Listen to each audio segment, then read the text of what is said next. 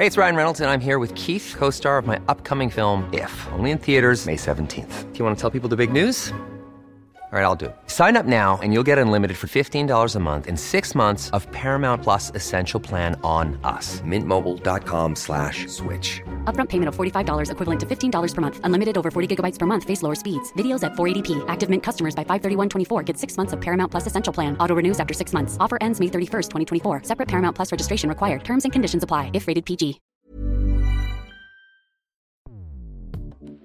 Escuchas. Escuchas. Escuchas un podcast de Dixo. Escuchas Fuera de la Caja con Macario Esquetino.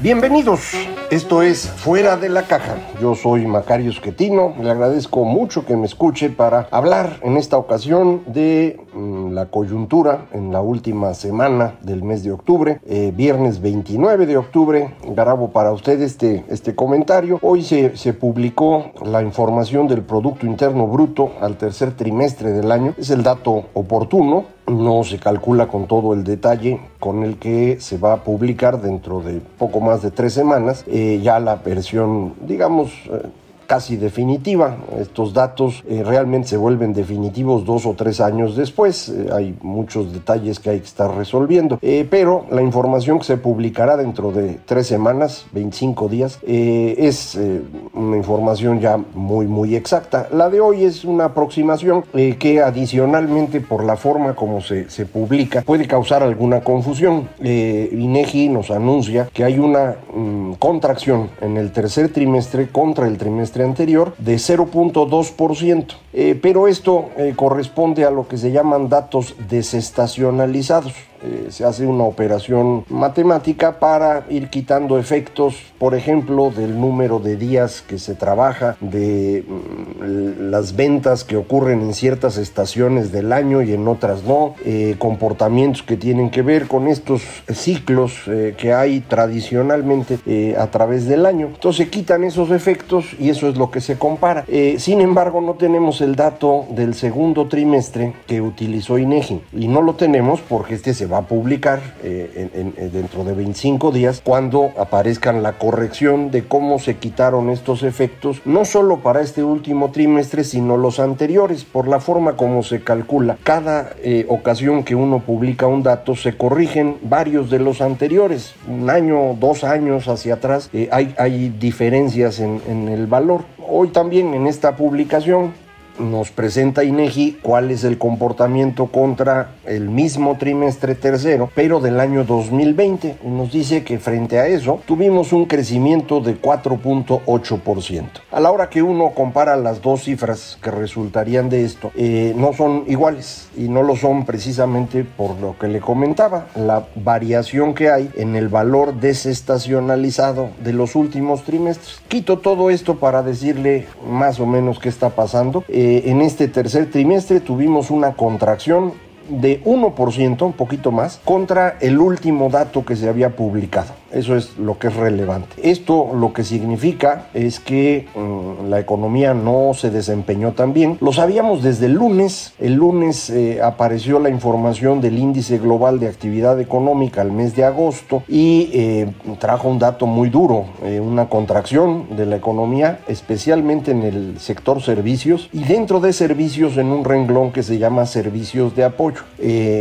En servicios de apoyo se anota eh, el, servicio de outsourcing. Usted recordará que este gobierno promovió una reforma a la ley de outsourcing para evitar los abusos que se estaban eh, llevando a cabo eh, con esta subcontratación de personal que le servía a algunas empresas para mm, no pagar reparto de utilidades, por ejemplo.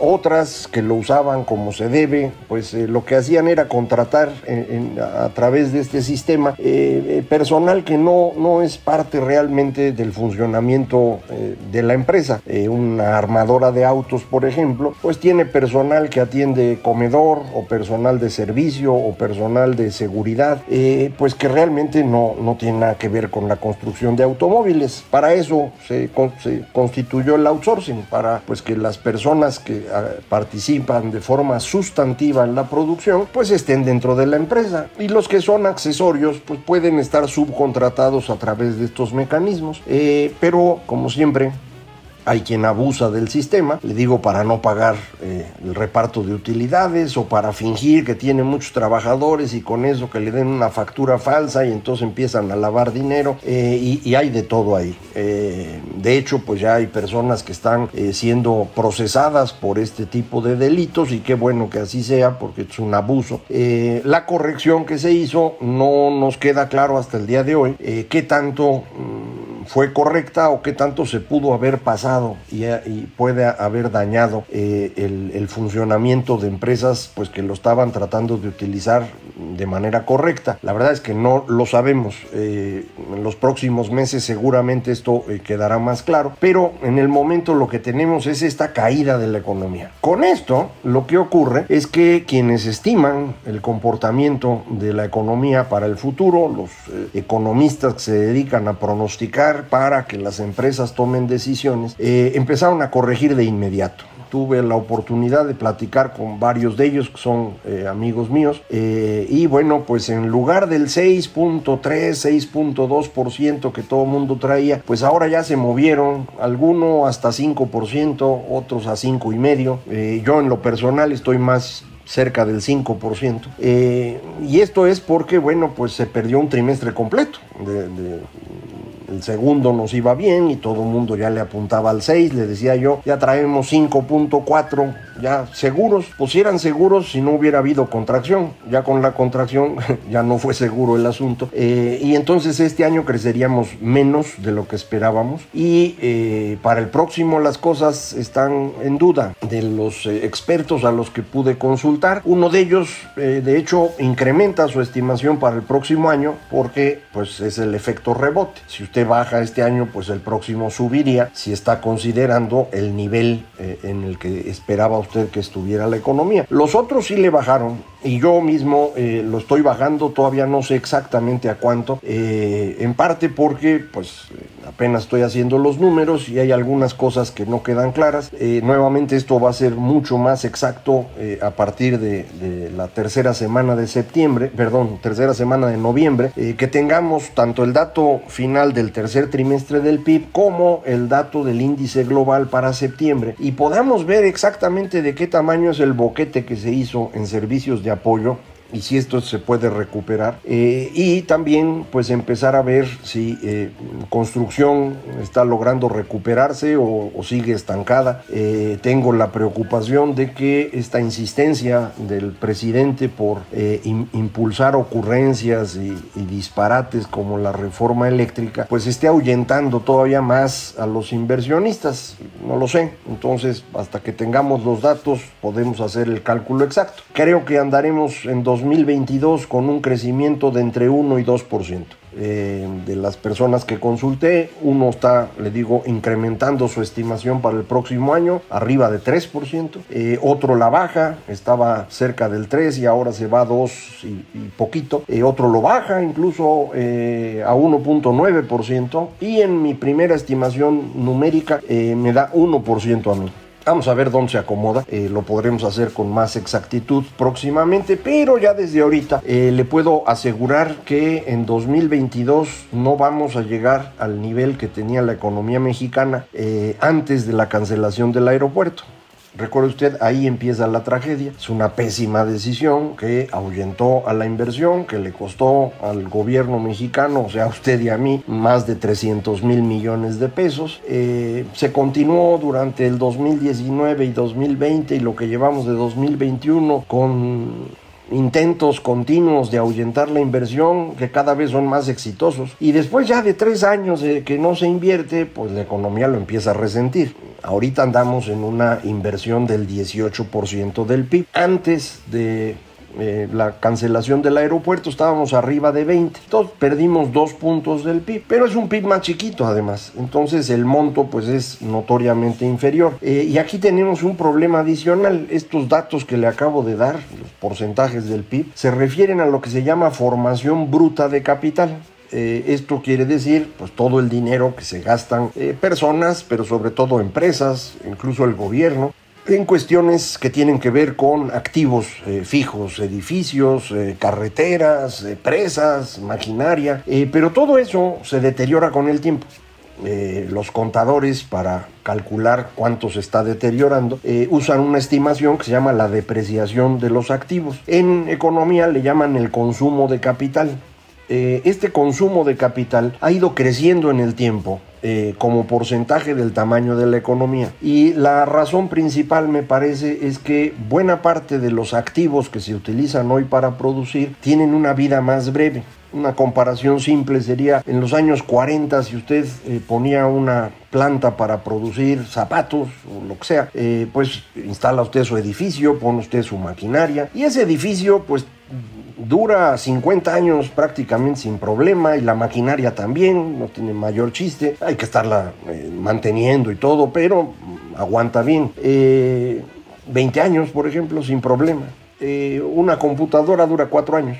Eh, entonces ahora que utilizamos una gran cantidad de este tipo de sistemas, eh, pues eso se deteriora más rápido, tiene que ser sustituido y esto implica un mayor consumo de capital. En estos momentos, en el mundo civilizado, este consumo de capital ya ronda 15 puntos del PIB. Entonces, si nosotros invertimos 18, pues 15 se tienen que ir nada más a mantener las cosas funcionando, así que la inversión neta pues es 3% del PIB. Es muy poquito. Con eso no se puede. Si antes era 5, antes del aeropuerto, y ahora es 3, pues la caída fue 2 puntos sobre 5, 40% menos inversión. Y ese es el punto relevante. No hay nuevas cosas para producir. Eh, Usted dirá, sí, pero la pandemia también tuvo que ver, sí, sin duda. La pandemia fue un golpe muy duro, el confinamiento, la gran cantidad de personas que murieron por ello, quedaron lastimados, eh, pero buena parte de las economías del mundo ya recuperaron no solo el nivel que tenían antes de la pandemia, sino incluso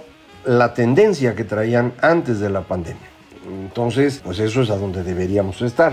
Nosotros frente a la tendencia, estamos lejísimos. Eh, y estamos lejísimos no solo porque pues caímos desde antes por la eh, decisión de cancelar el aeropuerto, eh, la caída en la pandemia fue más profunda porque no hubo paquetes de apoyo, la recuperación fue más lenta por la misma razón y ahora volvemos a caer, de manera que se va abriendo la brecha. este sexenio prácticamente es seguro que terminará con un crecimiento negativo, no nos había tocado algo así desde la época de Miguel de la Madrid. Eh, a él pues le entregaron un país destruido, José López Portillo. Eh, a López Obrador le entregaron buenas cuentas. De hecho, el gobierno de Peña Nieto, para no eh, ser irresponsable, eh, hizo un gran ajuste fiscal en 2017, es lo que usted conoce con el nombre del gasolinazo. Eh, el gobierno dejó de gastar, incrementó impuestos, incluyendo el impuesto especial a la gasolina, para pues poder entregar las cuentas en orden. La verdad es que el gobierno de Peña Nieto durante cuatro años gastó mucho más de lo que debería haber gastado, no tuvo un resultado importante en términos de crecimiento y entonces pues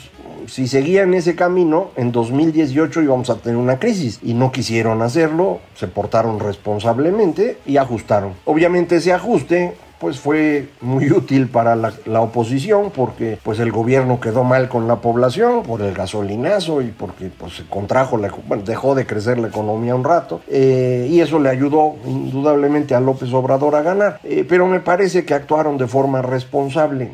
En este momento no creo que el gobierno eh, actual vaya a hacer lo mismo, de forma que estamos entrando ya en un camino pues muy complicado, eh, que a mí me, convence cada vez más será una crisis de fin de sexenio. Eh, los que son viejitos como yo, pues nos tocaron crisis en 76, en 82, en 88, en 95, 94. Y, y fue solo en, a partir de que entramos al Tratado de Libre Comercio y a la democracia, pues que dejaron de darse estas crisis. Ahora regresamos a, este proceso. Eh, las crisis a las que me refería ahorita, todas ellas iban acompañadas de ajustes cambiarios muy bruscos, eh, que les llamaban de evaluaciones. Era una época en la cual el tipo de cambio se mantenía fijo hasta que ya no se podía hacer nada y entonces ¡fum! el brinco era brutal. En 76 el, el, valor del dólar se duplicó. En 82 se multiplicó por seis veces. En 95 o 94 se duplicó otra vez. Ahora eso no va a ocurrir. Puede usted estar tranquilo, con tipo de cambio flexible, no vamos a tener un brinco brusco. Lo que vamos a tener es un deslizamiento continuo. Deslizamiento que creo que vamos a empezar a ver ya más frecuentemente. Eh, hay muchas personas que defienden al señor presidente porque son seguidores de él y dicen, ya ven, ustedes decían que iba a haber una devaluación con López Obrador y el peso se ha mantenido estable. Pues más o menos estable comparado con el valor que alcanzó después de la cancelación del aeropuerto. Eh, pues sí estamos más o menos en ese nivel, no es una cosa pues que yo crea que se deba festejar, pero pues ahí está. Eh, ya no va a estar así, vamos a empezar a tener cada vez más presión sobre el tipo de cambio. Tiene mucho que ver en esto el comportamiento internacional. Recuerde usted que el peso ya es una moneda que se utiliza en transacciones internacionales todos los días en volúmenes inmensos, muy superiores a lo que se intercambia aquí adentro del país. Entonces también por eso se, se mantiene estable, eh, pero me parece que desde fuera de México, viendo lo que está ocurriendo, conociendo la iniciativa de reforma energética, pues ya eh, los eh, otros países empiezan a pensar que aquí se, se, está descomponiendo el asunto y pues tratarán de no venir a meter su dinero a México. Y esto nos empezará a complicar el panorama. Eh, reitero, no espere usted una devaluación brusca, pero sí espere usted un deslizamiento. Esto nos da la oportunidad de pues, tratar de ir moviéndonos a, otra moneda eh, poco a poco a veces conseguirá usted el dólar a 20 pesos con 30 centavos, a veces a 20 pesos con 80. El próximo año mm, yo creo que habrá muchos días arriba de 21. No espero que se vaya mucho más lejos de 21 durante el próximo año, salvo que ocurra algo excepcional. Y ya después, pues sí, otra vez a 22, a 23, etc. Entonces hay que ir preparando esto. Eh, va a tener dificultades el gobierno para cerrar el presupuesto. Lo van a aprobar igual no, eso no va a pasar nada, pero no lo van a poder cumplir. De manera que van a tener que empezar a contratar más deuda. Eh, por cierto, Pemex acaba de sacar sus datos y durante el tercer trimestre del año Pemex tuvo pérdidas antes de pagarnos a nosotros, los mexicanos, los derechos que nos debe pagar por sacar el petróleo. De forma que para pagarnos eso lo hizo con deuda.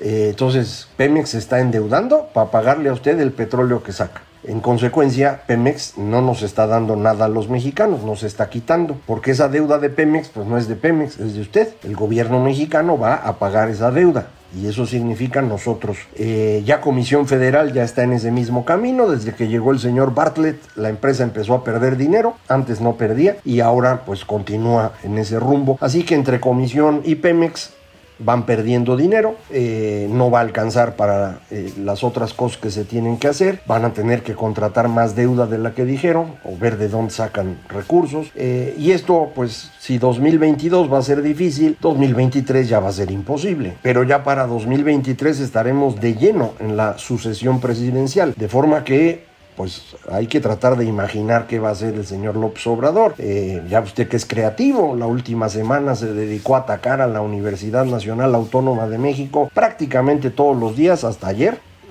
No queda claro bien por qué lo está haciendo, pero eso está haciendo. Eh, y esto, pues me parece, nos está generando cada vez más conflictos entre mexicanos. Y, eso no es una buena idea. Sobre todo, insisto, rumbo a problemas económicos importantes, eh, rumbo a una sucesión muy difícil y ¿Qué ocurrirá en 2024 cuando también en Estados Unidos haya elección? En ese país el presidente Biden tiene cada vez menos apoyo, eh, no ha logrado sacar las cosas que quería, no ha logrado controlar el tema eh, de migración, que es un tema allá importante. Eh, de manera pues que hacia 2024 pues todos los caminos van en la misma dirección, va a ser un año complicadísimo.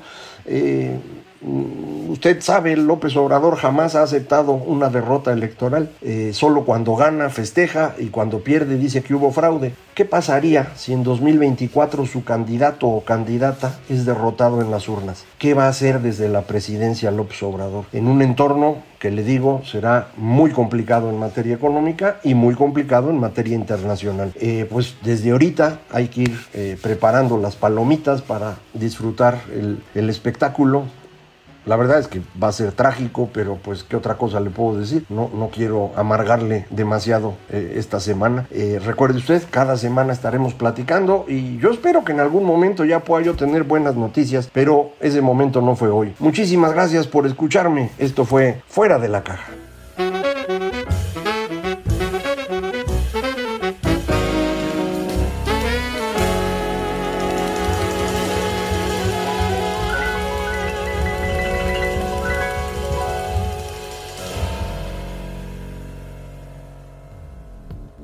Dixo presentó Fuera de la caja con Macario Esquetino.